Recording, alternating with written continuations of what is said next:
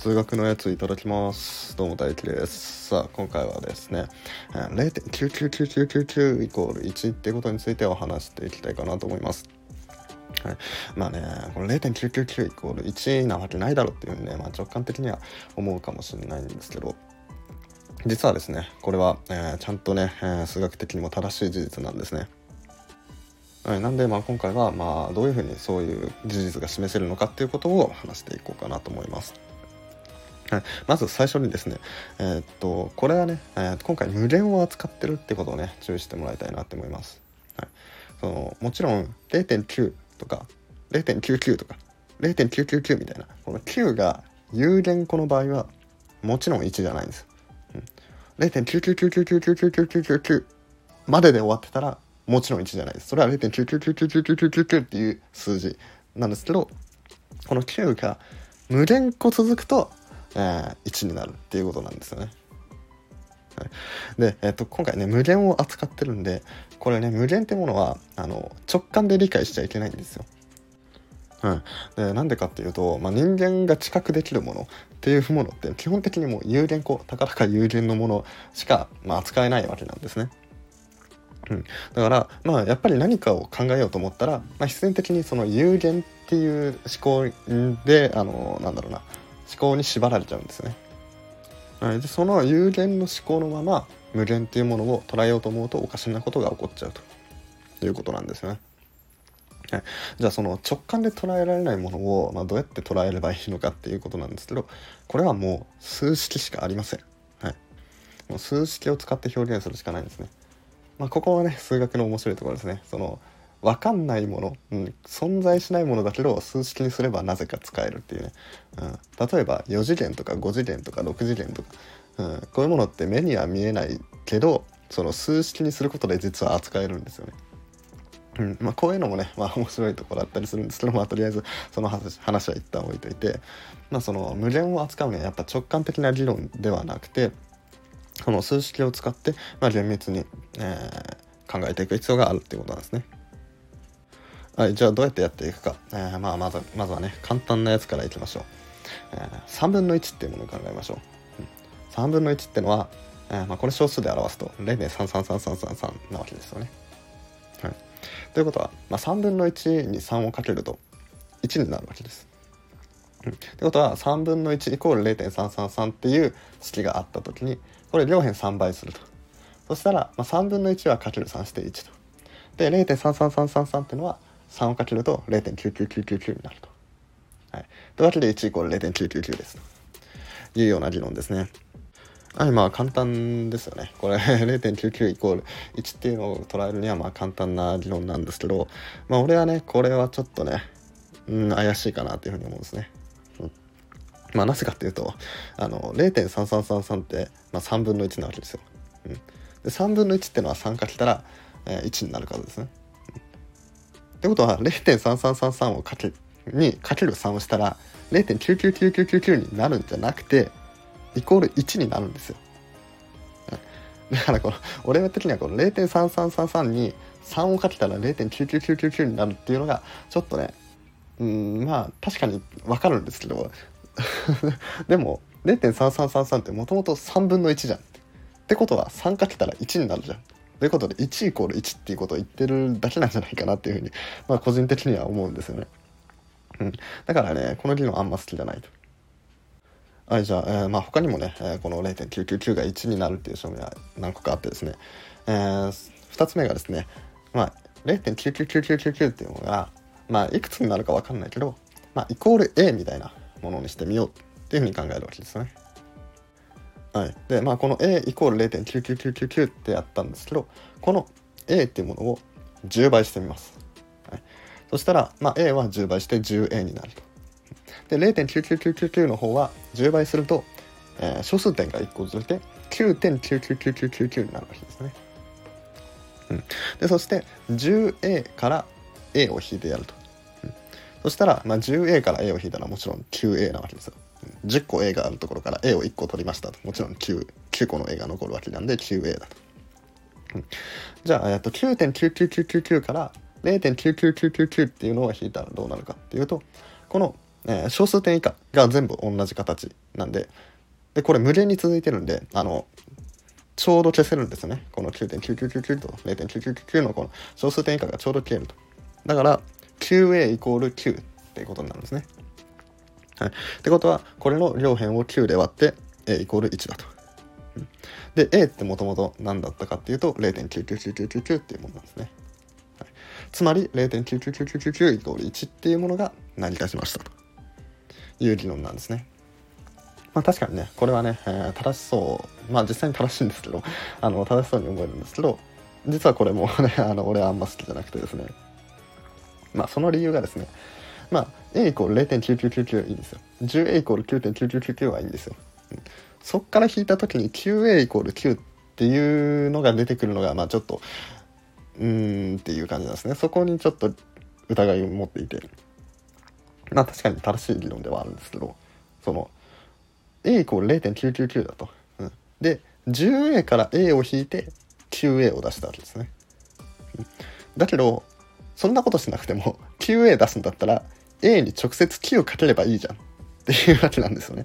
っていうので 9a っていうものを計算してやるとこいつは8.9999999になるわけなんですねはいというわけなんで、えーさっき 9a が9だったとで、えー、と直接9倍したら 9a イコール8.9999だったと。ってことは9イコール8.99999っていうものを認めないとこの理論ができないんじゃないかっていうふうに思うんですよね。で、まあ、9イコール8.9999だったら、まあ、両辺8を引いてやればまあ1イコール0.999なんですよ。これ循環論法じゃないですか。その1イコール0.999を示すために1イコール0.999を使ってると。これはダメじゃないっていうふうに思うので、まあ、俺はあんま好きじゃないんですよね。はい、じゃあどういうふうに示すかっていうことなんですけど、まあ俺がね、まあ一番納得してる納得してるっていうか、まあさっきの議論でも納得しようと思えばできるんですけど、その厳密に、えーきっちりやろうと思ったら、まあこれのね、こういうやり方じゃないかっていうのを紹介しようと思います、最後に。まあ、それがですね、えーまず、えー0.99999の9が、えー n 個続くものを考えます。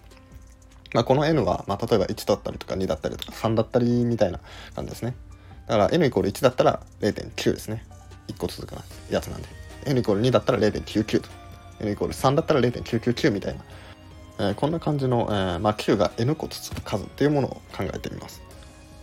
でその数を、まあ、こういうふうに考えてみるんですね。えー、0.99999って9が n 個続いてるってことは、まあ、0.9足す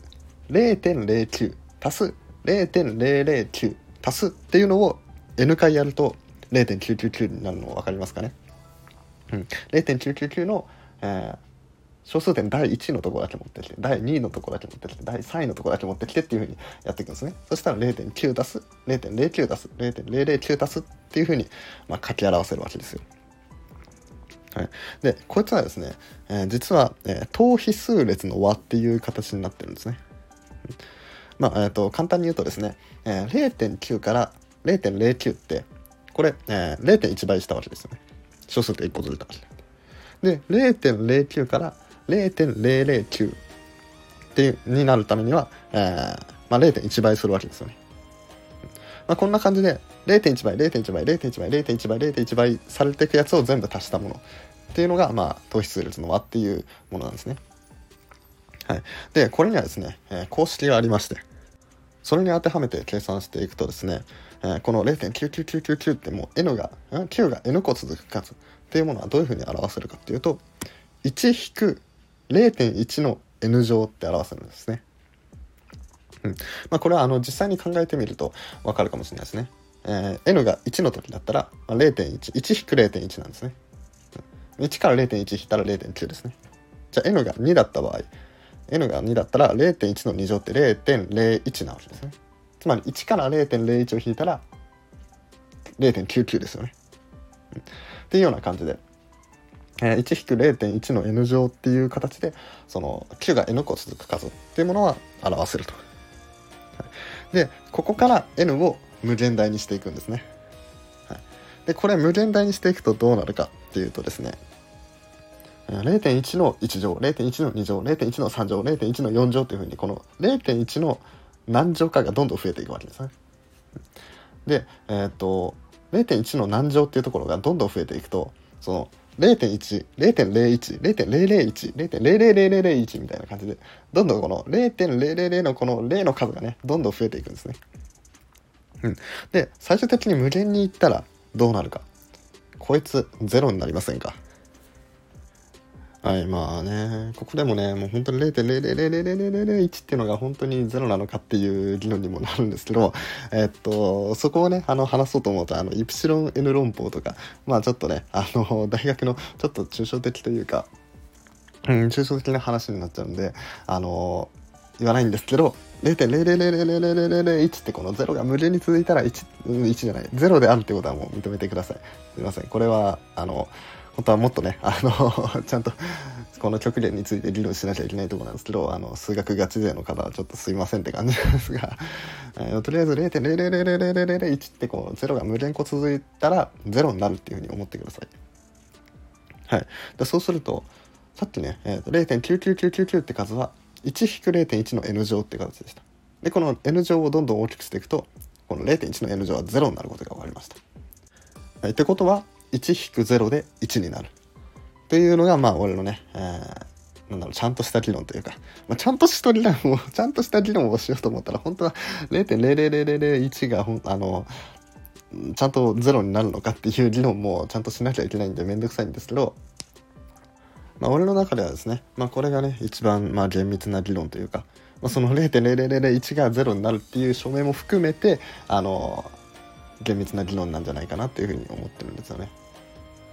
はい、でちょっとね、えーとまあ、数学ガチ勢の方にね、えーと、反論食らいそうなのでちょっとあのそれに対して、えーと、反論しておくと,、えーと、この等比数列の和の公式を使う時にそのさっきやったあの10倍して引くみたいなことをあの実はしてるんですよ。うん、だけどなぜ俺はこっちでは納得してさっきの議論では納得しなかったのかっていう話なんですけどそれはですねその0.9足す0.9 0.09足す0.009っていうものに関してはこれはあの有限和を取ってるんですね。有限和を取ってきてから無限に飛ばしてるんで俺はいいんじゃないかって思うんですね、でさっきの、えー、10倍してから引くパターンっていうのはその無限のやつを10倍して引いたんですね。もともと無限個並んでるやつを10倍して引いたから、まあ、おかしなことが起こってんじゃないかなっていうふうに思うんですね。うん、だからこれは順番の問題ですね。あの無限にしてから あの操作するのかなんか操作してから最終的に無限に飛ばすのかっていう、まあ、そこの議論の違いなのかなっていうふうに俺は思ってます。はい、というわけでですね、えー、今回は0.99999イコール1であることについてお話してみました。えー、このラジオ面白いなって思ってもらえたら、ぜひね、えー、っと、いいね、フォローとかね、あと他の放送も聞いてもらえたらなっていうふうに思います。えー、あとですね、俺は今、ミステリーのやつっていうチャンネルもやってるので、えー、そちらもぜひチェックしてみてください。それでは、ごちそうさまでした。